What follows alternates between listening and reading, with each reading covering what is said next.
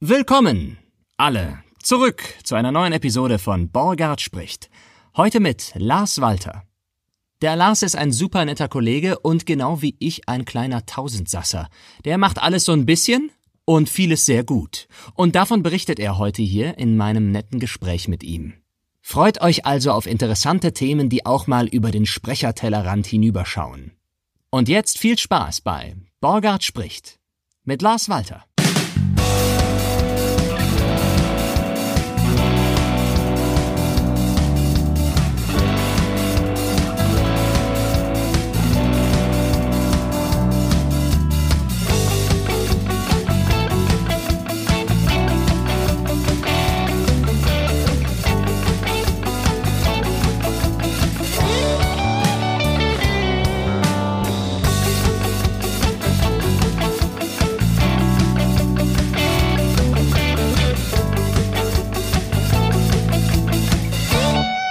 Lars, du bist Sprecher, du bist Fotograf, du bist Podcaster. Was habe ich vergessen?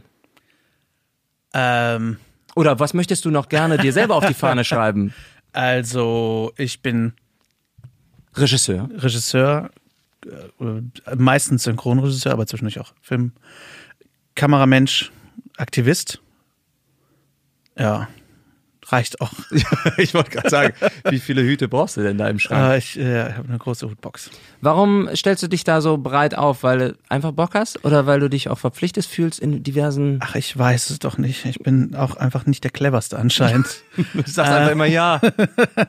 äh, Nein sagen lernen musste ich in der Tat. Das habe ich dieses Jahr endlich gelernt. Nach zwölf Jahren Selbstständigkeit habe ich gelernt, Nein zu sagen. Ähm, warum trage ich so viele Hüte? Meinst du Nein sagen zu Freunden, zu Dingen, ja, gefallen überhaupt. oder oder auch Alles. zum Job? Zu Zum allem? Job vor allem. Also ich meine, ich habe 2008 die Schauspielausbildung fertig gemacht und seitdem halt irgendwie selbstständig und ganz, ganz lange konnte ich auch nicht davon leben. Ich glaube 2016 konnte ich das erste Mal wirklich davon leben.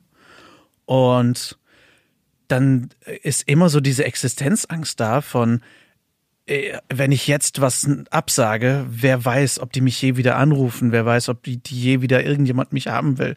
So, es ist ja immer die Angst da dieses Überangebots. Die nehmen schon irgendjemand anderen und dann ist das schon okay. Vor allen Dingen, wenn du nicht sofort ja sagst. Wenn du nicht sofort Ja sagst und natürlich auch, wenn man sich irgendwie was aufbauen will und so.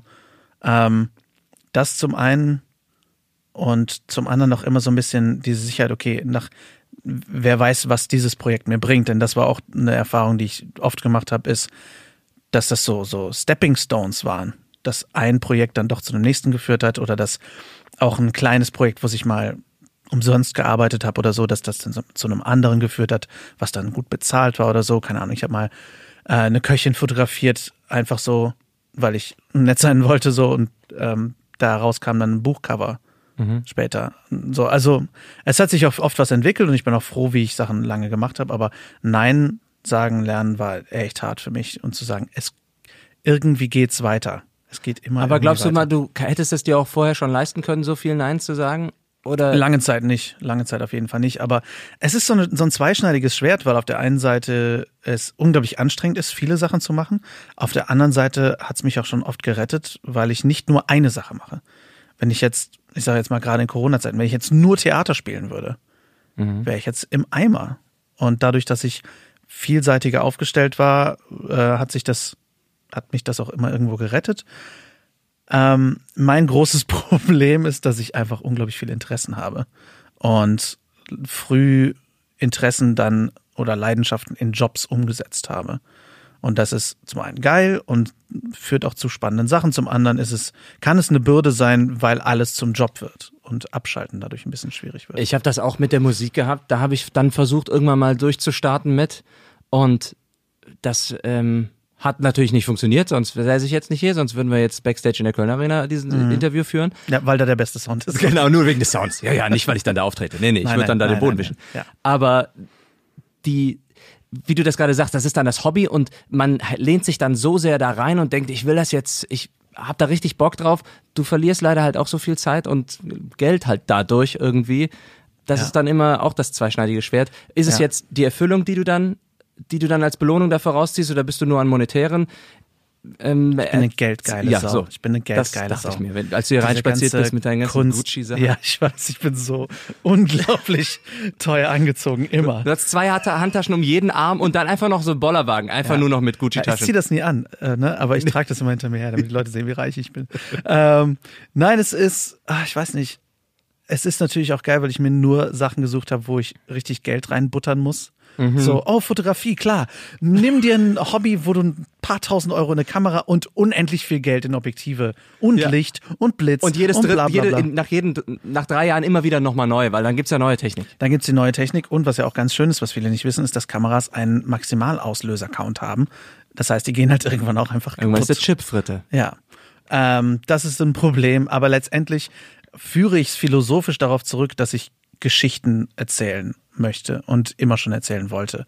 Ich bin halt seit Kindheit Science-Fiction, Fantasy-Fan. Ich wollte immer irgendwie große Geschichten erleben und das ging am ehesten erst über Schauspiel und dann habe ich aber auch irgendwie gedacht, hm, nur als Schauspieler habe ich keine Kontrolle über die Geschichten, die ich erzählen möchte. Das heißt, äh, gerade als ich dann irgendwie fertig war mit der Ausbildung und dann habe ich zwar irgendwie ein paar coole Jobs gehabt und irgendwie spaßige Sachen gehabt. Ich habe viel Krimi-Dinner gespielt, zum Beispiel jahrelang. Cool. Und hat so Agatha Christie Morddinger und die haben immer Bock gemacht.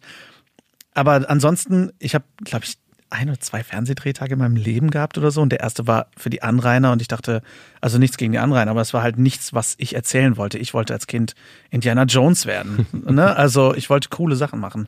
Deswegen bin ich, glaube ich, auch beim Sprechen gelandet, weil ich zum einen immer Hörspielfan war und Hörbuchfan war zum anderen aber gemerkt habe, hey, ich kann hier Rollen spielen, die ich sonst nie spielen dürfte. Bisschen zügelloser. Ja, und ich werde auf Sachen besetzt, die ich sonst nie machen dürfte.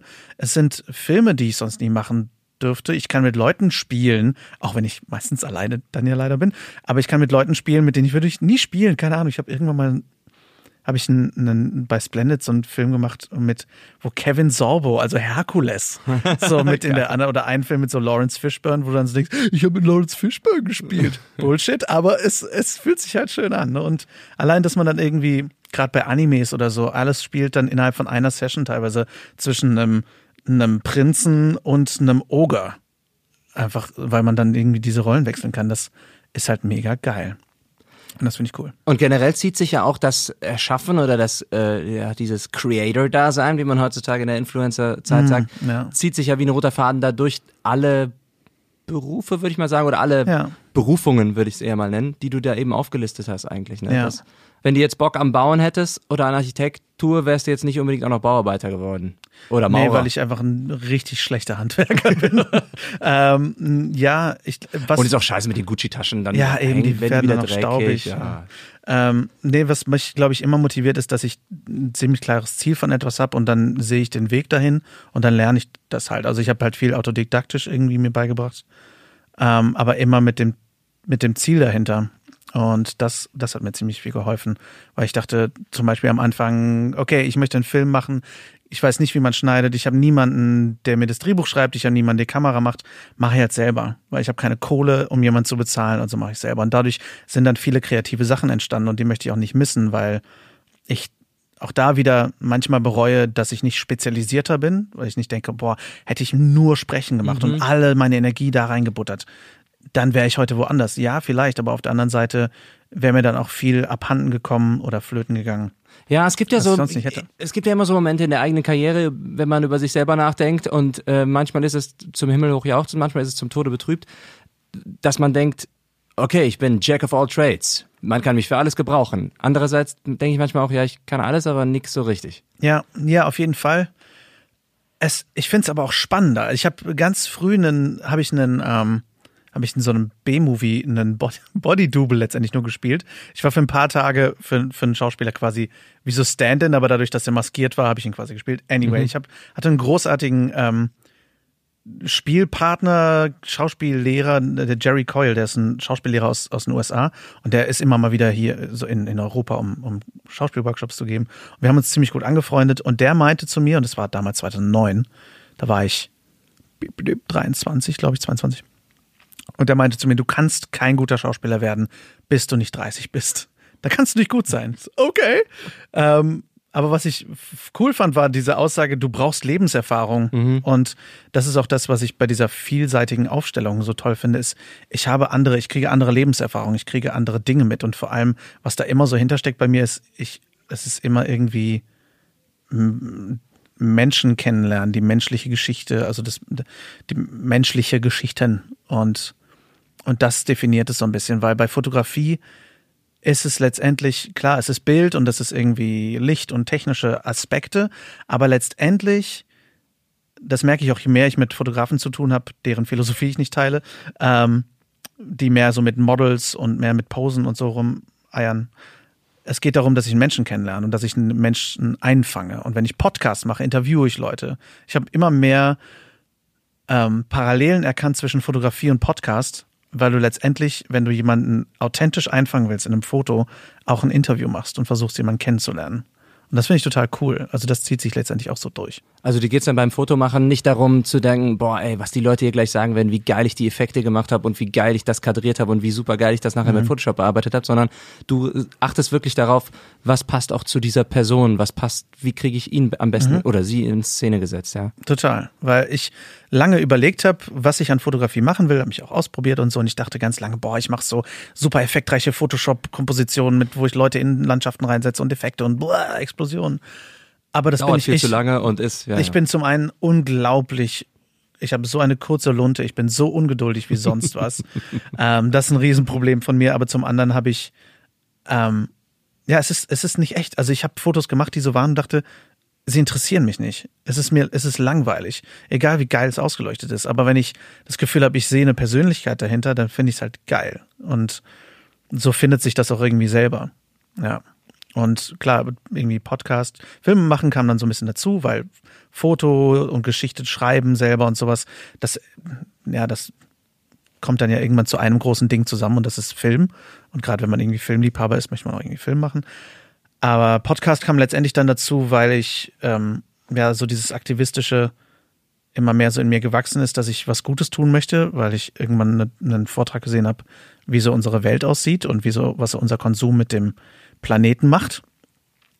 Und dann gedacht habe, boah, ich muss was tun. Und seitdem ist das so in mir gewachsen und dann irgendwann ähm, 2016, Ende 2016 hat die Veggie World, das ist eine große Veganmesse in, äh, in Deutschland, die hat nach einem Podcaster gesucht und ich dachte, ich bin Sprecher, die suchen, passt wie die Faust aufs Auge, fuck it, probieren. Lass uns noch mal ganz kurz einen Schritt zurückgehen zur Schauspielschule. Mhm. Du hattest gesagt, weil ich noch mal so ein bisschen die Motivation rauskitzeln möchte. Du warst interessiert am, am Geschichten erzählen und am Geschichten machen mhm. und hast dann gedacht, ja, Schauspieler erstmal. Also ich, ich habe, glaube ich, ich habe selten jemanden, äh, also in meiner Schule gab es niemanden, der so sehr etwas wollte, wie ich Schauspieler werden. Also es war immer, äh, ich glaube, ab der sechsten, siebten Klasse, da haben wir das Dschungelbuch aufgeführt in der Musical AG und ich war das Stachelschwein und ich dachte, fuck yeah. es war halt großartig, weil es war irgendwie die einzige Rolle mit Comedy-Potenzial. Das war eine relativ große Rolle. Es war nicht Disneys Dschungelbuch, sondern, keine Ahnung, das Original. Und da gab es ein legasthenisches Stachelschwein und es hatte die ganzen Witze und ich wollte es haben. Und ich habe es gekriegt und ich war der Einzige, der gesagt hat, ich will keine Maske dafür, ich brauche meine Performance. Und ich durfte ohne Maske spielen und es war irgendwie ein Hit und es war geil und ich dachte, boah, das will ich machen. Ich will genau das machen, auf der Bühne stehen und Geschichten erzählen, Leute zum Lachen bringen. Und das, ähm, ja, hat sich dann so durchgezogen und mit 15 bin ich in so einen Jugendtheaterclub gegangen von meiner Stadt. Ich komme aus Herford.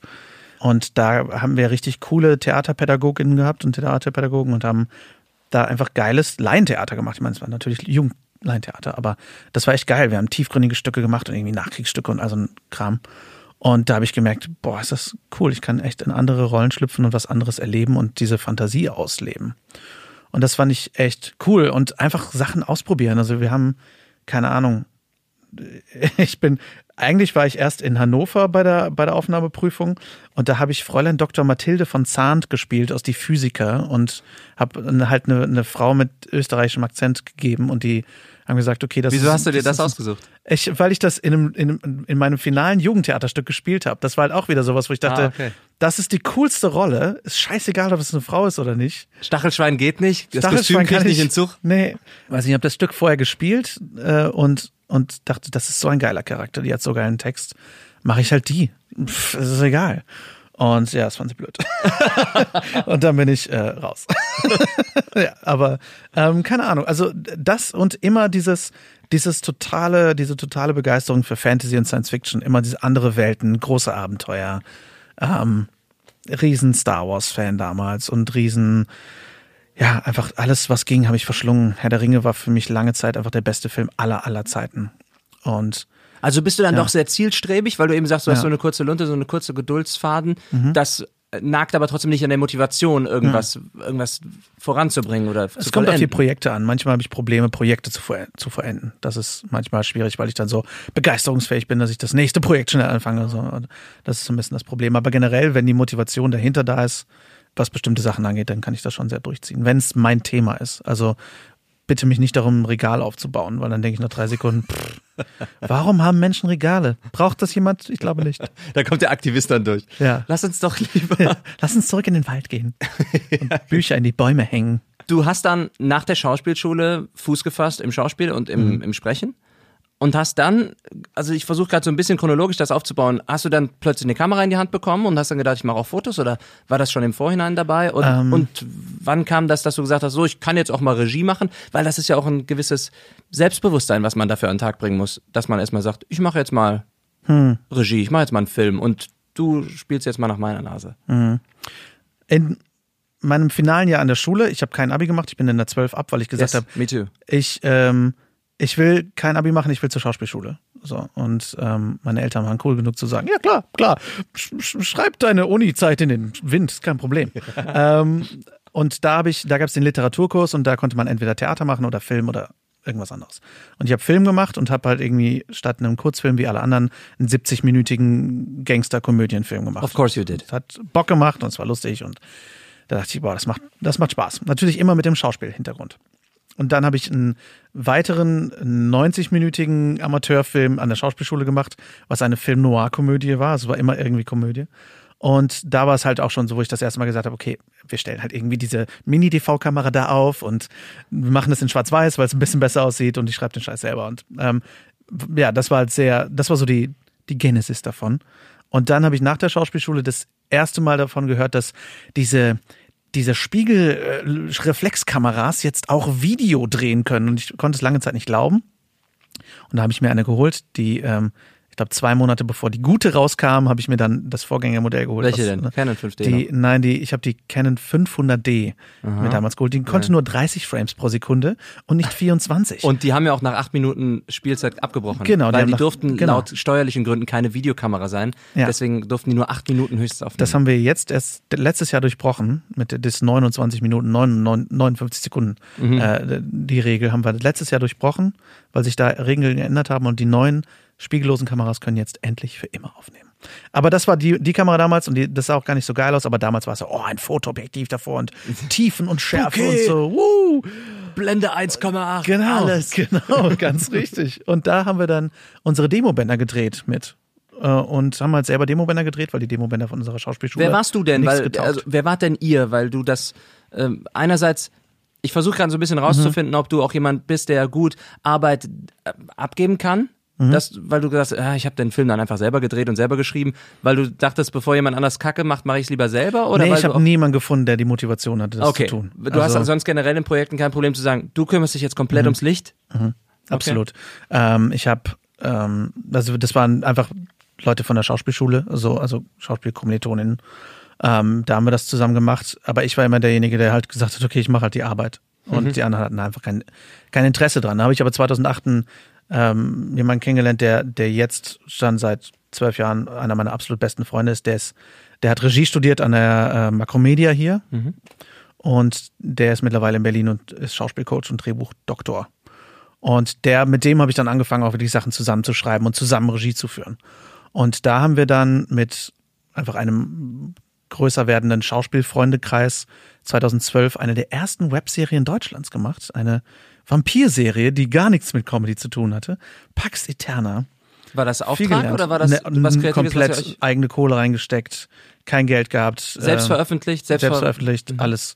Ähm, wenn ich es mir jetzt angucke, dann ist es natürlich super. Äh, ja, Ja, gut. aber, ähm, aber damals war das großartig, weil wir einfach einen Haufen Leute gefragt haben, irgendwie auch ein E-Casting gemacht haben für ein, zwei Rollen und so und äh, uns eine 5D gekauft haben und, und dann gesagt haben, wir legen einfach mal los. Wir erzählen jetzt einfach eine epische Vampirgeschichte in Köln.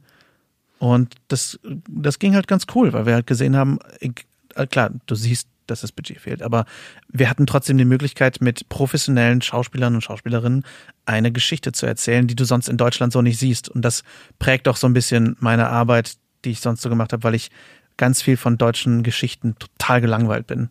Jetzt ändert sich das durch Netflix so, aber Mhm. Damals war es immer Krimi oder nicht Krimi. So, aber das war's. So. Ich dachte, wo sind die Fantasy-Geschichten? Wo sind die Horrorgeschichten? Wo ist Wieder eine neue Genre. Landsarzt-Serie. ja, wo ich denke, wo sind die deutschen Western-Serien? Wo sind die ganzen Mittelalter-Serien? Wir haben so viel geile Geschichte, aber eben nicht nur Geschichte, weil das ist auch das, was mich an Deutschland stört, ist, dass wir immer nur Geschichtliches machen. Aber ich denke, wo sind die deutschen Science-Fiction-Serien? Wir hatten eine deutsche Science-Fiction-Serie in den 60ern. So, das war's. Raumpatrouille Orion.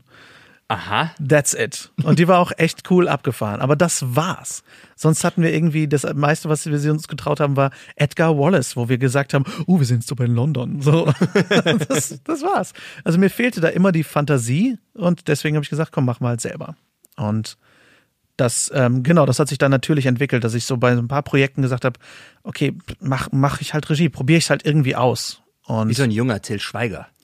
Hoffentlich nicht. Nee, ich erinnere mich, Hoffentlich war doch damals, Till Schweiger macht Ja. jetzt den Tatort. Ja, ja, ja, ja. Und wurde doch irgendwie gemessen, so und so viel Pistolenschüsse pro Sekunde in dem Film oder Ja. so durchschnittlich. Ne? Ah Ja, aber was man ihm zugutehalten muss, er hat halt irgendwie versucht, Genre in Ja. deutschen Film zu bringen, ne? Auf jeden Fall. Ähm, ja, aber das ist auch das Einzige, was man ihm zugute Ja, ja, ja. Nein, wer, wenn der Till Schweiger hier auf die Couch kommen möchte. Tilly? Tilly? Ah, da sitzt er ja schon. Grüß dich. Dich kann ich gesehen hinter der Couch. Geiler Typ. ähm, nee, aber äh, ja, das hat sich dann einfach letztendlich natürlich entwickelt. Es gab, es gab das Ziel, ich möchte diese Geschichte erzählen. Ich kannte niemanden, der es professionell gemacht hat oder der es professionell gemacht hat und das umsonst machen wollte, weil ich keine Kohle hatte. Und dann haben wir es halt so gemacht. Und währenddessen, glaubst du, dass du aufgrund deiner vielen Experimente, die du dann gemacht hast, auch erst so spät sagen konntest, nach, äh, weiß ich, was du eben gesagt hast, nach acht Jahren hast du erst Geld verdienen können mit deiner Selbstständigkeit? Weil Äh, du dich davon so viel leben ausprobiert können, hast? ja. Oder weil es Also- auch sonst anders nicht. Es, es lief halt langsam an nur, äh, mit Sicherheit, weil ich so viel rumexperimentiert habe. Weil ich Aber du hast ja leisten auch- können, war ja auch okay. Ja klar, meine, es, es, es ging irgendwie, es ging irgendwie. Also wir hatten echt wenig Geld und meine Frau hat dann halt irgendwie das Geld reingebracht zu dem Zeitpunkt auch mit irgendwie Jobs. Aber ja, hätte ich mich mehr fokussiert, wäre ich früher zum Beispiel wirklich ins, in die ganze Sprachschiene reingegangen, hätte ich, glaube ich, deutlich früher mehr erreichen können. Ähm, auf der anderen Seite finde ich das ganze Sprachspektrum auch immer relativ diffus, weil ich mich immer mal wieder frage, auch wenn ich selber schon besetzt habe, frage ich mich immer wieder, wonach besetzen diese Menschen? Was sind die Kriterien? So, what does it all mean? So, es ist, wa- wann werden junge Stimmen, wann bist du eine junge Stimme und wann eine ältere Stimme? Ist, ist, ist eine Stimme irgendwann zu nölig, nicht zu nölig? Werden nur tiefe Stimmen gesucht? Offensichtlich nicht. Ich verstehe es nicht. Ich krieg ganz oft Anfragen unterschiedlicher Natur her, dass ich krieg eine Anfrage, da heißt, oh, wir haben ihre Stimme gefunden, die klingt ja so schön und jung und wild, das ist ja klasse. Dann krieg ich eine andere Stimme, andere Anfrage, oh, ihre Stimme, die ist ja so schön unaufgeregt und so und so sanft. Du bist halt so Ich wandelbar. werbe auch damit, dass ich wandelbar und variabel einsetzbar bin. Aber trotzdem, es ist wirklich manchmal Hexenwerk, was im Hintergrund Voll. passiert, ne? Voll. Und manchmal ist das auch sehr demotivierend, weil du dann denkst, was soll ich denn jetzt überhaupt machen, damit es, damit es bei mir besser klappt? Und eigentlich ist es wirklich nur wahrscheinlich überall dich vorstellen und sagen, da bin ich. Genau, ich glaube, es Mit also meinen was, wandelbaren Demos. Ja, genau. Also was immer meine Erfahrung war jetzt ab vom Sprechen, sondern wirklich so generell, war immer einfach das Beste tun, was du kannst. Einfach die beste Arbeit abliefern, die du kannst. Und wirklich ehrlich und nett sein. Ja, du musst ja, du musst auch als Typ da bekannt sein. Also- ne? also die, wenn du da einfach nur eine, Kat- eine Karteikarte bist bei denen im Studio, Natürlich. dann hast du da Ja. weniger Chancen, als wenn sie. Also ich war nie ein Klinkenputzer, das konnte ich nie. Ich bin schlecht im Selbstverkaufen, total schlecht. Aber wenn ich irgendwie nachhaltig irgendwas bekommen habe, dann meistens, weil, weil, die, weil ich gut mit den Leuten klarkam und halt einfach nur, weil ich die beste Arbeit abgeliefert habe, die ich konnte. Weil alles dahinter liegt halt auch außerhalb unserer Kontrolle. Das ist auch immer, wenn ich, wenn Leute irgendwie mit, mit Leuten über Castings spreche und so. Du kannst nur einen gewissen Teil kontrollieren, nämlich deine eigene Performance. Der Rest liegt außerhalb deiner Kontrolle. Und wenn du einfach nicht passt, weil die irgendjemand suchen, der fünf Zentimeter größer ist oder eine andere Haarfarbe hat oder ein bisschen weniger rund oder runder oder was auch immer, pff, dann, dann liegt das nicht in deinem, in deinem Ermessen. Siehst du dann der ganzen Sprechersache so ein bisschen mit Groll entgegen, jetzt weil du das eben so sagtest, dass du das so ein bisschen. Nö, ich bin da entspannt. Ich bin da eigentlich entspannt. Ich find's, ich würde es gerne manchmal verstehen. So, Mhm. ich würde es gerne einfach manchmal den, den, den Sprecheralgorithmus verstehen. Ähm, weil ich, also was ich dahinter schade finde, aber das sehe ich ähnlich wie im deutschen Film, ist, dass sehr viel dieselben Leute gebucht werden. Wenn ich manchmal denke, gib doch neuen Leuten eine Chance. Gibt doch weil- nicht dem Sprecher jetzt noch die siebte Hauptrolle, den siebten festen Sprecher? Genau, weil, weil, genau, weil es einfach Feststimmen gibt, wo ich denke, ihr seid gut, ohne Frage, ihr seid großartig und ihr verdient es, ihr verdient allen Erfolg, den ihr habt. Ihr müsst nicht acht Feststimmen haben. Also Tobias Meister muss nicht acht Feststimmen haben. Nicht bei dieser Take-Gage. so, ähm, also es gibt, es gibt einfach so viele Leute, die, die haben, die, die reißen, wird sich um solche Rollen reißen, die kriegen aber gar nicht die Chance, die zu bekommen. Die, und, und dadurch heißt es dann ja, wir brauchen aber jemanden, der ist erfahren. So ein bisschen dieser Teufelskreis. Ja. Du sollst erfahren, erfahren sein, um große Rollen zu sprechen, kriegst aber die Erfahrung kaum zusammen, wenn du nicht gebucht wirst. Und das ist äh, etwas, was ich ein bisschen schade finde, jetzt generell einfach für die ganze Landschaft, nicht jetzt für mich. Generell, ja, aber du kannst auch sagen, oder ich, ich gebe da auch zu, das ist natürlich auch ein bisschen Neid, der, den ich da, den ich da verspüre, dass ich denke, ich möchte auch ein Stück vom Kuchen haben. Aber trotzdem eben nicht diese Missgunst, das, äh, der Nebensatz, den du Hm. eben sagst, der ist sehr wichtig. Die haben das verdient, die sind auch gut und die sollen auch das machen. Ja, es geht mir da gar nicht so generell um mich. Also was zum Beispiel ähm, auch ein, ein Thema für mich ist, ähm, das habe ich gerade mit einem Pro Fotoprojekt angefangen, ähm, was aber sich letztendlich auch auf die Sprecherlandschaft äh, zieht, ist ähm, auch so das Thema Diversität. Also du hast fast nie eine schwarze Person, die eine schwarze Person spricht. Du hast fast ausschließlich Weiße, die sämtliche äh, Nationalitäten sprechen. Natürlich ähm, irgendwie auch aus, aus irgendwo logistischen Gründen, aber das ist zum Beispiel auch was, wo, wo es einfach an Diversität fehlt. Sowohl an Erfahrungsdiversität als auch an wirklicher Diversität. So, das ist wirklich selten, dass ich mal irgendwie denke, ist das, ist das wirklich eine schwarze Person, die diese schwarze Person gesprochen hat? Oder ist es einfach, Aber glaubst du, dass es dann nur die Stimmfarbe wäre, die da noch den Zugang, weil wenn jetzt, habe ich glaube ich schon mal als Beispiel genannt, wenn jetzt Denzel Washington äh, von einem schwarzen Deutschsprecher, deutschen Sprecher synchronisiert würde, du kriegst ja trotzdem nicht dieses, ich sag mal ganz blöd, dieses äh, Timbre? ja, dieses Timbre, okay, das kriegst du vielleicht hin, diese Stimmfarbe. Aber den, natürlich den Slang, das liegt ja, hängt ja auch mit der Übersetzung zusammen irgendwie. Den kriegst du ja auch nicht hin oder den, den Rhythmus, den vielleicht dann so der Charakter, den Denzel Washington als schwarzen Gangster oder als schwarzen Polizisten oder was auch immer Nee, spielt. klar, auf jeden Fall. Also ich, ich würde ja nichts am, am Wording ändern oder sowas oder an den, am Skript, aber es geht halt auch darum, einfach um Authentizität. Also das, weil ich habe noch nie erlebt, dass ein Weißer von einem Schwarzen gesprochen wurde. Weißt du, was ich meine? Also da geht's, nee, nee, wir müssen schon, das ist ja weiß, also muss ich ja mit dem Weißen besetzen. Also das, das ist so ein bisschen mein Problem. Genauso Okay. wie ich halt, ähm, abgesehen von der Sprecherlandschaft, ähm, finde ich es halt zum Beispiel auch katastrophal, wie wenige Hauptrollen von Nicht-Weißen besetzt werden. Also da war ich auch letztens Teil Im von einem generellen Film und Serien. generell im ja. Film, im deutschen Film, weil wenn du, wenn es nicht irgendwie um um, um Hautfarbe geht oder um, um, um Ethnie geht, dann kriegst du eigentlich kaum eine Hauptrolle, wenn du nicht weiß bist, weil das der deutsche RTL-Zuschauer kann das nicht verkraften. So, und das finde ich schade, weil ich Nicht nur die Deutschen, ne, das geht ja, gilt ja auch leider noch immer für Hollywood ja, ja, hauptsächlich. ne? ja, ja, aber Hollywood habe ich das Gefühl, gerade jetzt die Streaming-Services, die verändern da gerade immer mehr, nur in Deutschland halt nicht. Ich war da letztens Teil von einem Talk ähm, für mehr Diversität im deutschen Film.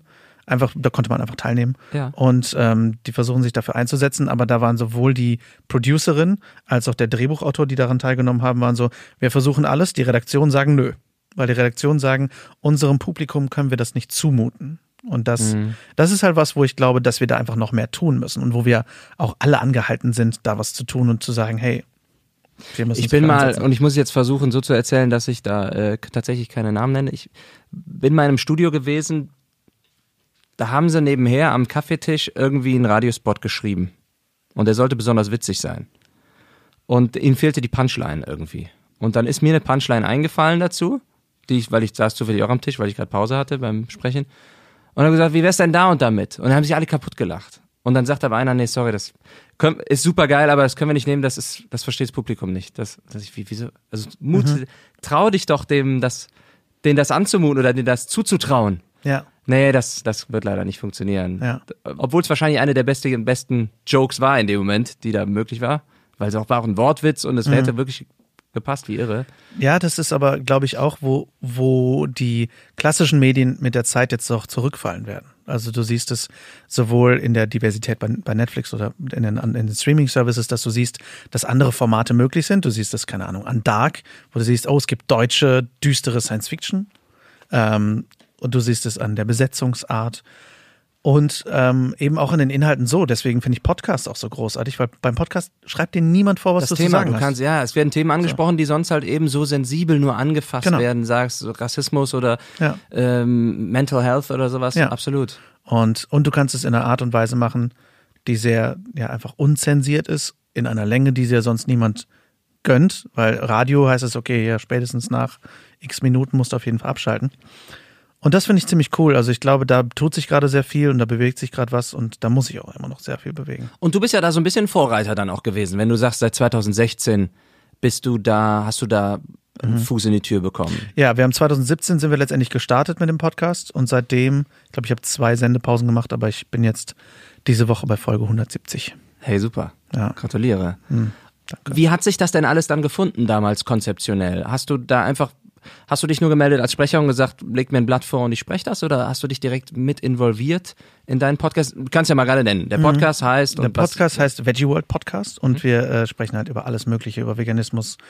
Mit Veganismus fing es an, aber dann, ähm, weil ich die Inhalte praktisch zu 100 Prozent kontrollieren darf, äh, geht es jetzt halt auch immer mehr um soziale Gerechtigkeit, äh, generellen Klimaschutz und darum, wie, was wir halt tun können, um die Welt ein bisschen besser zu machen. jeden Tag die Welt zu retten. Was, was ist dein Slogan, den du sagst Ähm, im Intro? Das finde ich mal sehr charmant. Ich äh, bin Lars und spreche jeden Montag über Veganismus, Umwelt, soziale Gerechtigkeit und darüber, wie wir alle jeden Tag die Welt retten können. ja, das ist sehr schön. Ja, weil darum geht's mir. Ähm, es, es ist halt was, wo ich dran fest glaube, dass wir das können, weil ich sehe, wie viel wir heute als Einzelperson erreichen können. Du kannst als Podcaster mit deinem Podcast so viele Menschen erreichen, wie du es früher nie konntest. Und das ist jetzt auch letztendlich erst in den letzten zehn Jahren so entstanden, diese Technologie. Du kannst mit Kameras, die weniger als 1000 Euro kosten, Filme machen, die du die zehn Jahre davor noch nicht ins Kino bringen können. Du kannst mit Kameras, die einen Tausender kosten, Kinofilme drehen. Und du kannst mit wenig Equipment einen Podcast machen, der potenziell zehntausende Menschen erreicht. Und mit Instagram und was weiß ich. Und das finde ich halt ziemlich großartig. Und ja, das Ganze fing halt an, weil diese Messeveranstalter wollten halt irgendwie einen Podcast haben. Die wollten halt irgendwie digitales Mediendings machen. und ich dachte, cool, ähm, meine Frau und ich hatten zu dem Zeitpunkt einen veganen Imbisswagen noch und haben den aber gerade so, so langsam Was macht denn aufhören deine wollen. Frau? Ähm, die ist jetzt gerade ist sie Vollzeitaktivistin seit ein paar Jahren, weil es glücklicherweise haben wir, leben wir recht, ähm, ich sage jetzt mal, bescheiden insgesamt und dadurch, dass ich genug verdiene, muss sie nicht arbeiten und ist dadurch Vollzeitaktivistin. Ist ja auch nur fair. Wir haben ja eben gehört, deine Frau hat am Anfang Ja, genau. den äh, Karren Richtig. Und es ist jetzt nicht so, als ob sie nicht arbeitet. Ja, sie das- arbeitet nein, nur halt ich auch nicht. Die sitzt ja nicht zu Hause auf der Couch und isst Chips. So. Genau, genau. Und ähm, Und wenn doch, dann liebe Grüße an der Stelle. Ich genau, hoffe, guten Appetit. Ja, es wäre auch vollkommen cool, wenn sie das tun würde, aber sie, nee, sie macht sehr, sehr viel Umweltschutz, Tierschutzaktivismus. Und ähm, sie hat letztendlich den Facebook-Post gefunden mit dem Podcast, äh, mit dem Podcast-Gesuch. Ähm, ja, und dann ähm, habe ich halt gesagt, komm, ich will irgendwas aktivistisch weitermachen, auch wenn wir den Imbisswagen nicht mehr haben und dann irgendwas tun. Und dadurch ist es dann entstanden. Und das hat echt mein Leben total umgekrempelt, weil ich ähm, ziemlich introvertierte Seiten habe, zumindest an mir, und mega Probleme hatte einfach mit so fremden Leute ansprechen, einfach so ein Gespräch führen und so, das fiel mir immer eher schwer. Und durch den Podcast habe ich das einfach total gelernt. Also wirklich auch ohne Vorbereitung mal in, in ein Gespräch reinzugehen und zu sagen, ich weiß nichts über dich, lass uns mal reden und dann redest du eine Stunde und weißt am Ende des Gesprächs voll viel über die wir Person. sind hier gerade auch erst bei Folge 15, 16 oder was dieses Podcasts und ich merke auch, wie sehr ich ein besserer Zuhörer werde. Ja. Also ich bin sowieso jemand, der gerne immer mal einen Witz reinwirft, irgendwie so. Manchmal muss ich mir auf die Lippe beißen, weil ich denke, nee, das lass ich mal jetzt oder lass ich Mhm. Ja. mal gerade erzählen jetzt, weil Ja. sonst kommst du komplett wieder raus. Aber ich ähm, genieße das auch. Mhm. Erstmal die Menschen kennenzulernen, die unterschiedlichen Typen kennenzulernen, weil du musst ja auch mit anderen Leuten anders sprechen. Ja. immer wieder. Das hatte ich auch schon mal hier als Thema, irgendwie die soziale Intelligenz, die man dann irgendwie an den Tag bringen muss in dem Moment. was? So, so Mit, dass, man, dass du merkst, hier muss ich das Gespräch führen oder hier kann ich mich zurücklehnen und der Lars erzählt eloquent und gut seine, seine Geschichten das zu Ende. Schön. Das wäre echt mal schön. Das wäre richtig schön, wenn ich da mal so jemanden äh, hier auf der Couch Das wäre mal was. Na, irgendwann. Folge 50. Wie war denn dann die, die erste Resonanz deines, deines Podcasts? Ach, ganz cool. Ich meine, der ist super, also der ist jetzt nicht schnell gewachsen oder so. Das, das ging einfach langsam los. Die Leute haben ganz nett darauf reagiert ähm, und das kam einfach mit der Zeit und das hat sich mit der Zeit entwickelt. Ähm, und ich meinte jetzt auch weniger vom Hast du da direkt tausend äh, Zuhörer? Nee, nee, ich, ich weiß, was du meinst, glaube ich. Nee, die, die Leute waren am Anfang zufrieden mhm. und mittlerweile ist es halt so, dass wir echt Hardcore-Fans haben, so und auch wirklich Leute, die, die hören jede einzelne Folge durch. Was, was ich mich sehr berührt, ist, wenn Leute wirklich sagen, ich habe deinen Podcast vor drei Wochen entdeckt, seitdem habe ich 120 Folgen gehört. Aufgeholt. Also mhm. wirklich jede Folge Back-to-Back Binge-Listening, wo ich denke, Alter, seid ihr bescheuert? Meine Stimme den ganzen Tag. So bescheuert. Aber ja, sowas gibt's irgendwie. Und, ähm, ja, und ähm, ja, viele Leute haben sich halt echt was mitgenommen ne? und, und versuchen irgendwie in irgendeiner Form ihr Leben besser zu gestalten und so. Ich bin niemand, der großer Fan ist von so Persönlichkeitsentwicklungs-Business-Gurus, sage ich jetzt mal so. Aha. Wenn du diese fünf Regeln befolgst, dann kannst du dein Leben umkrempeln oder diese Nummer. Das ist, ähm, da reagiere ich ziemlich allergisch drauf. Aber wir versuchen halt einfach den Leuten irgendwas mitzugeben, zu sagen, hey, okay, wir geben euch hier irgendwie Infos oder ich habe super viele spannende Interviewgäste. Ich habe mir auch zwei, drei Folgen angehört und muss sagen, dass ich genau das auch sehr begrüßt habe, dass es eben nicht wenn man jetzt nicht im Thema ist, dann denkt man vielleicht, ach, das ist doch wieder irgendeine vegane Aktionismus-Propaganda mhm. oder so. Da kriegst du irgendwelche Fakten an den Kopf geworfen und versuchst ein schlechtes Gewissen zu machen. Aber so ist es ja wirklich gar nicht. Genau. Ähm, es, es, gab da die eine Folge, die ich, an die ich mich erinnere beispielsweise, die handelte auch mehr davon, weniger davon, hier sind die Fakten, warum du vegan leben solltest, sondern hier, so unterhältst du dich mit jemandem, mhm. der vielleicht noch nichts davon weiß. Ja. Und wie kannst du mit dem Gespräch führen und wie kannst du ihm zuhören und verstehen, was er vielleicht nicht versteht in dem Moment und ihm es besser beibringen. Also ja. das fand ich schon sehr schön und ich fand besonders gut, darauf achte ich auch bei diesem Podcast, den ein bisschen in Anführungsstrichen zeitlos zu halten. Mhm. Natürlich ist das gerade ein zeitlich intensives, wichtiges Thema. Ist es wahrscheinlich noch für lange Zeit leider, die Welt zu retten zu müssen, ja. irgendwie durch bestimmte Sachen. Aber ich glaube, nur so funktioniert es auch, dass jemand sagen kann, hey, ich habe mir jetzt hier nochmal 100 Folgen von dir angehört, ich habe mhm. die alle aufgeholt, weil du nicht sagst irgendwie so, ja, diese Woche ist ja besonders wichtig. Natürlich gibt's ja, Themen, ja, die irgendwie zeitlich klar. wichtig sind. ja, Zeitlosigkeit ist super wichtig, finde ich. Und auch, auch immer zu wissen, letztendlich, warum du den Leuten das erzählst und wem du es erzählst, weil keine Ahnung, wenn es jetzt um Veganismus geht, ich war nicht mein Leben lang vegan. So, ich habe ich hab die Weisheit nicht mit Löffeln gefressen. Es geht halt darum, gerade wenn wir irgendwie was verbessern wollen in der Welt, dass wir realisieren, dass wir alle in einem Boot sitzen. Dass es um mehr geht als nur eine Sache und dass wir alle halt einfach unser Bestes tun müssen. Ich finde es halt super wichtig und der Podcast hat auch meinen mein Horizont total erweitert, weil ich mich viel mehr beschäftige mit Sexismus, mit Rassismus und, und Themen, die technisch gesehen erstmal nichts mit, mit Veganismus zu tun haben, denkt man. Ähm, aber dann letztendlich eben doch. So, und, und ähm, wie viel eigentlich was miteinander zu tun hat. Also hat mir sehr viel darüber beigebracht, wie eigentlich alles so ein bisschen zusammenhängt, ähm, wenn man über Weltverbesserung generell redet. Mhm. Wie viel hängt Tier, Tierschutz mit Umweltschutz zusammen? Wie viel hängt das mit Menschenrechten zusammen und so fort, weiter und so fort? Und dass das eine ohne das andere eben nicht so ganz funktioniert. Du kannst nicht einfach nur sagen, ich bin nur für Tierschutz. Du musst halt auch für Menschenrechte sein. So, ja. Ich gehe mal ganz kurz ein bisschen zurück vom Inhaltlichen mhm. und äh, mache kurz ein kleines Lobesegment ich finde total klasse, wie ruhig du den Podcast moderierst, wie geordnet. Aha, aha, ja. Cool, danke.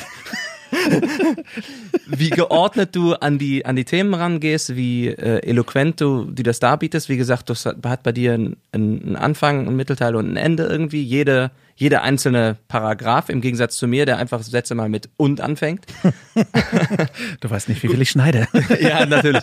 Und es ist jetzt hier auch ein Gespräch, da ähm, so, äh, ja, ähm, äh, äh, ne, da passiert halt sowas. Das hat mir wirklich sehr gefallen, dass ich da in Ruhe zuhören konnte und eben nicht vollgelabert worden bin. Das ist aber auch in der Tat was, was ich in der Recherche vorm Podcast-Start ganz genau analysiert habe, weil ich das immer so mache, dass ich, wenn ich irgendwas starte, dann gucke ich mir erstmal an, was machen die anderen. Mhm. Und dann analysiere ich ganz oft daran, was ich schlecht finde an anderen, was ich nicht machen möchte. Ich habe ganz viele Podcasts gehört, wo ich dachte, ey, der Podcast, der geht jetzt seit fünf Minuten und wir sind noch nicht beim Thema. Was mhm. ist da los? Da kommt wieder meine Geduld durch.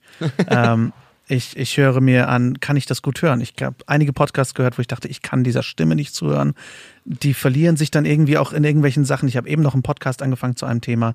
Gibt es gute Adobe-Alternativen und so ein Kram? Wo dann die Leute ständig irgendwie in alle möglichen Richtungen abdriften, wo ich dachte, schön für euch, aber es ist nicht mein Ding. Ich möchte, du merkst auch schnell, ist das jetzt eher eine Verkaufsshow geworden plötzlich? Ja, oder, oder ja, aber oder ist, haben die Leute sich nicht vorbereitet? Also ich habe eben gesagt, ich habe mich auch nicht immer auf jedes Interview vorbereitet, aber ich weiß trotzdem, was ein roter Faden ist.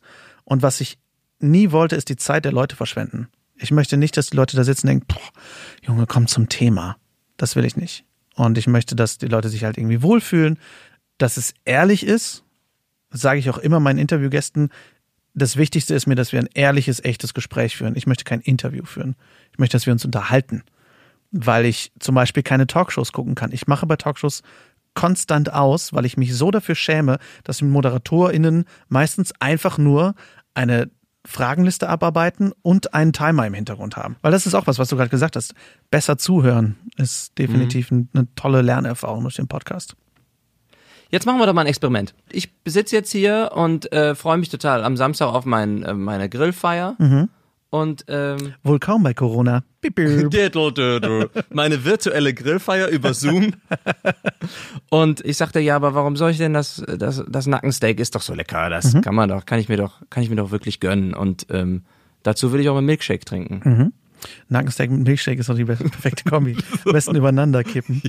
Ja. Ähm, was, was, wie viel Zeit hast du? Worüber willst du genau reden? Worüber soll ich dir meine, meine Instant-Antwort ja, pass mal Auf. Oder? Äh, nee, ja, ich weiß ja nicht, aus welchem. Ich bin jetzt mal gespannt, wie du dann, wenn du deinen Werkzeugkoffer aufmachst, welche Tools du da jetzt benutzen kannst. genau. Der, Entschuldigung, dein Gucci-Werkzeugkoffer. Oh ja. ja. Ich sage auch, aber Fleisch schmeckt mir doch so gut. Ich weiß, es ist ja so schlecht, aber mhm. es schmeckt doch wirklich so gut und ist doch so lecker. Und es, wir sind, ich hau jetzt alles raus, ne? Oh, bitte. Wir, äh, wir haben das doch schon immer gegessen. Das ist doch, macht man doch bei uns so. Und wir sind auch Jäger und Sammler. Und guck mal, wir haben auch die Schneidezähne. Mhm. Fleisch ist doch gut für meinen Körper. Okay, ich gehe mal chronologisch auf die Argumente ein.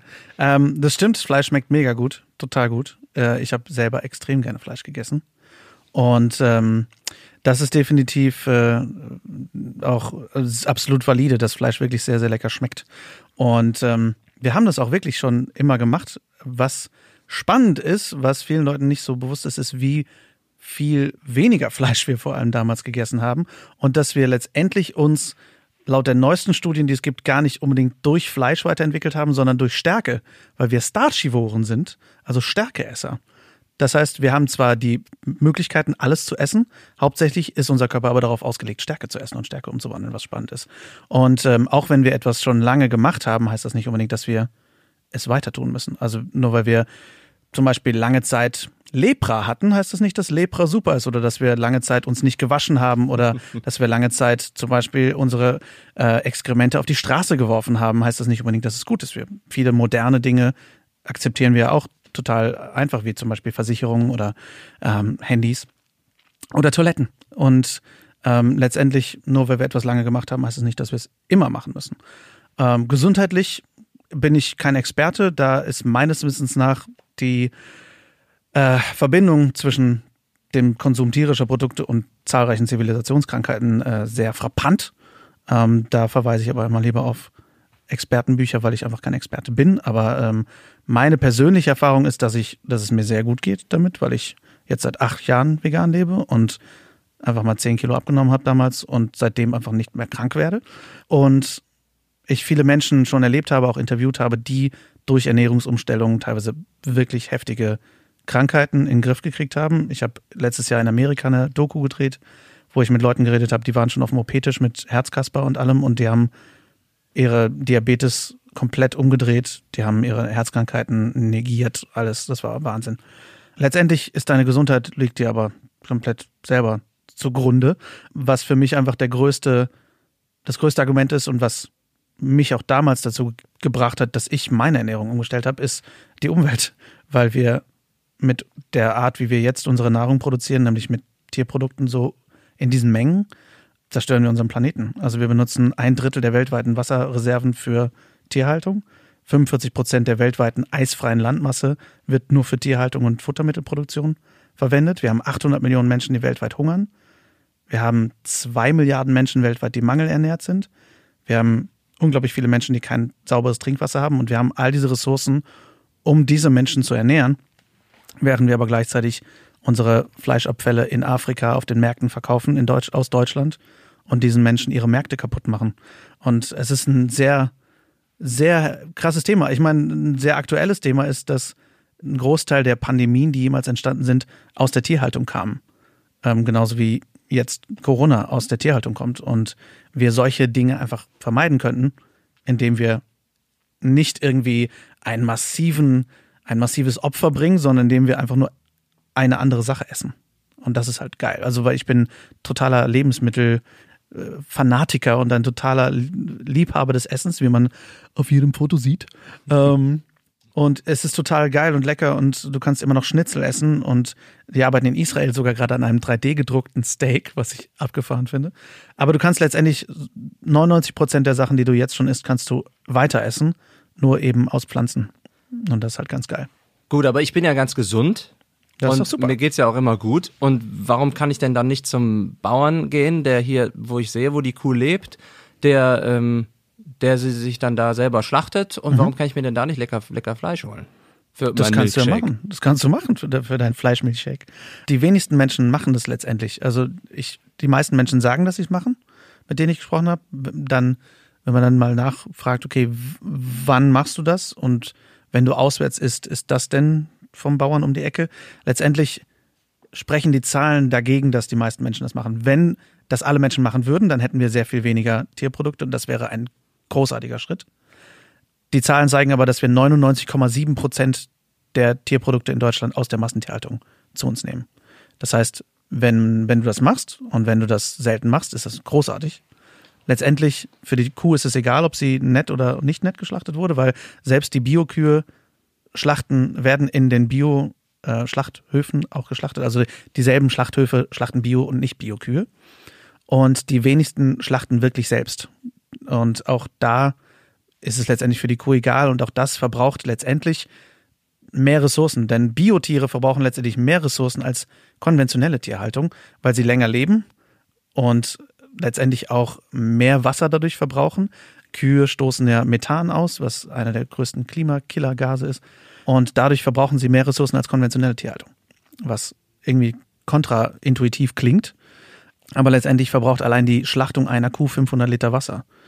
Weil die so unglaublich viel allein das ganze Blut wegspülen müssen. Letztendlich ist es unser aller persönliche Entscheidung. Ich kann nur immer empfehlen, sich Infos dazu anzuschauen. Ich sage immer, wenn das wenn es super cool für uns wäre, Tiere zu schlachten, dann würden wir unsere Kinder regelmäßig in Schlachthäuser mitnehmen und nicht auf, auf Obstfarmen. Und wir gehen ja mit unseren Kindern Äpfel pflücken, aber wir gehen selten mit ihnen ins Schlachthaus und schlachten Kühe köpfen.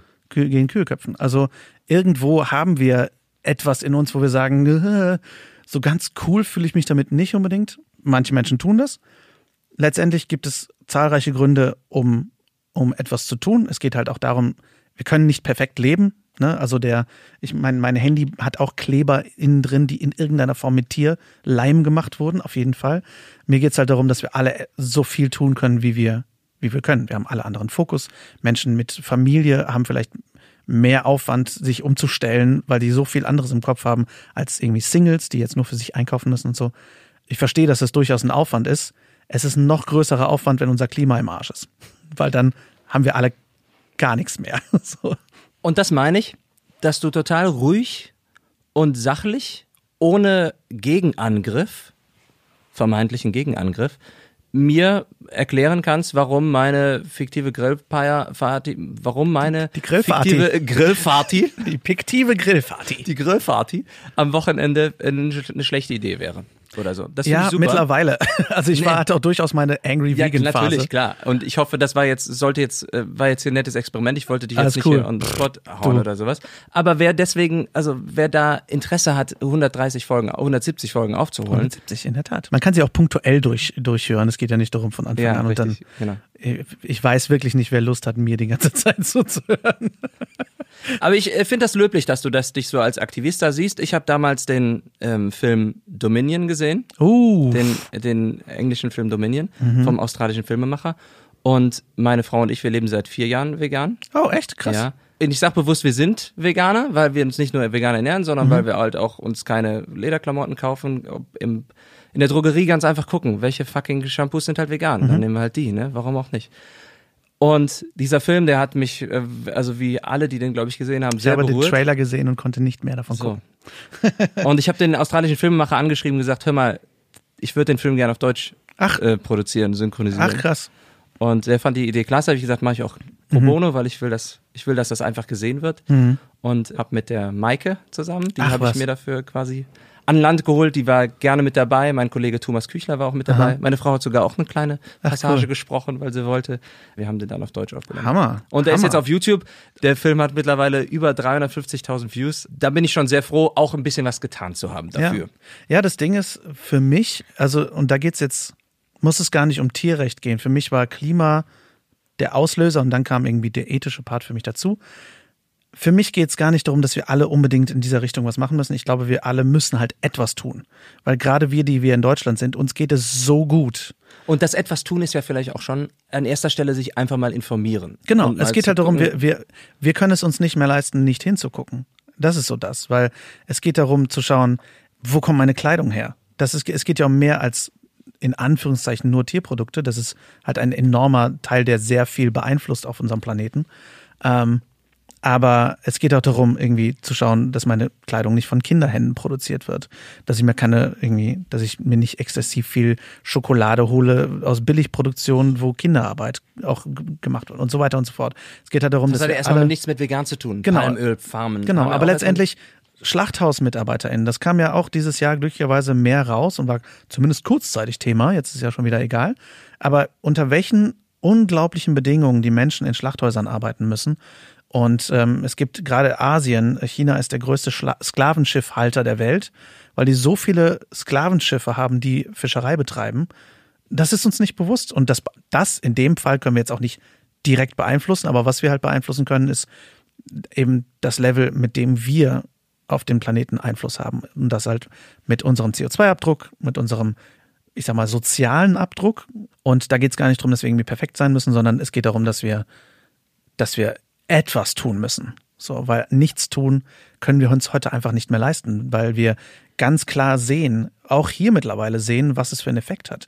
Wir haben November, ich bin im T-Shirt draußen. Im November in Deutschland. So, wenn Leute sagen, oh, Klimawandel gibt's nicht, das ist gut, das sagen die wenigsten, aber wir können halt trotzdem alle was tun und was ich, äh, da allein dein Podcast jetzt schon wieder zeigt, ist, wir alle können halt auch was erreichen. Wir können mehr Menschen erreichen als nur eine andere Person, aber selbst wenn wir die erreichen, ich sage immer, wir wissen nicht, wen wir als nächstes mit einem positiven Effekt verändern können. Wir wissen nicht, ist die Person, mit der ich jetzt auf der Straße oder bei der Familienfeier oder was auch immer rede, ist das die nächste Greta Thunberg? Ist das der nächste Albert Einstein oder der nächste, was weiß ich, so Nelson Mandela? Und, und diese Person kann wieder sehr viel beeinflussen. Wenn ich überlege, dass der Talk, den ich geschaut habe damals, das war ein YouTube-Video 2012. Und der Typ, der das gemacht hat, hat mit Sicherheit nicht im Kopf gehabt, dass es mein Leben auf den Kopf stellt und ich dem so, dem so nachgehe. Aber das hat Riesenwellen geschlagen und ich weiß einfach, ich habe ähm, Butterfly-Effekt. ja, Butterfly-Effekt. Ich habe jetzt im Monat durchschnittlich, ich glaube, 25.000 Downloads vom Podcast. Mega. Und das sind halt Menschen, die sich das anhören und die irgendwas, irgendwas verändern. Und darum geht's halt. Ich ähm, mache jetzt gerade, plane ich ein neues, ziemlich großes Projekt, was generell um mehr als irgendwie rein Veganismus gehen soll, sondern überhaupt irgendwie den Menschen handfeste Tipps geben soll, wie sie die Welt verbessern. Da möchte ich einfach so ein breiteres Publikum ansprechen, die sich noch nicht so damit befasst haben, weil das ist so ein bisschen der, ich sag jetzt mal, der Nachteil meines Podcasts ist, dass, dass Menschen sind, die, die machen schon sehr viel, die, die haben sich schon sehr viel informiert. Aber ich möchte noch viel mehr den Menschen erreichen, die das erste Mal in ihrem Leben hören. Moment mal, äh, Fleisch ist nicht gesund oder wir, Moment, was ist Hafermilch? So, also ich möchte generell Menschen mit mehr erreichen, ähm, auch mit positiven Beispielen und auch mit mit Lösungen. Also ich habe letztens eine Doku gesehen, die heißt 2040 von einem australischen Filmemacher auch. Die dreht sich um verschiedene Lösungen, wie wir ein 2040 besser Also wie wir bis 2040 besser leben können. Und der hat zum Beispiel ein komplett dezentralisiertes Stromnetzwerk in Indien gefunden, wo sich die ganzen Einwohner von einem Dorf mit so einer winzigen Solarzelle vernetzen und komplett selber mit Strom versorgen. Und das sind so Sachen, wo ich denke, boah, geil. Sowas möchte ich den Leuten irgendwie auch näher bringen, damit wir uns auch alle nicht so so machtlos fühlen. So schlecht fühlen. Das mhm. ist so ein Gefühl, was, glaube ich, viele haben, was ich selber immer mal wieder habe, wo ich denke, was bringt das eigentlich, was ich hier tue? Ich kann doch einfach auch auf die Couch und Chips fressen und alles egal sein lassen. Aber ich kann es halt nicht mit mir vereinbaren und ich glaube, es können viele nicht. Und deswegen geht es darum, dass wir ja eben alle ein Stückchen gehen. So. Toll. Lars, Vielen lieben Dank. Das war jetzt eine große Exkursion im Vergleich zu sonstigen, äh, ja, zu den sonstigen Sprecher-Podcasts. Achso, ich bin auch Sprecher hier. übrigens. Aber das wollte ich auch. Nee, das, das habe ich ja angeleitet. Das war mir auch bewusst und das wollte ich auch so haben. Bin mir sicher, unsere Zuhörer haben dir da auch gerne zugehört. Der Bogart-Podcast. Ab jetzt null HörerInnen.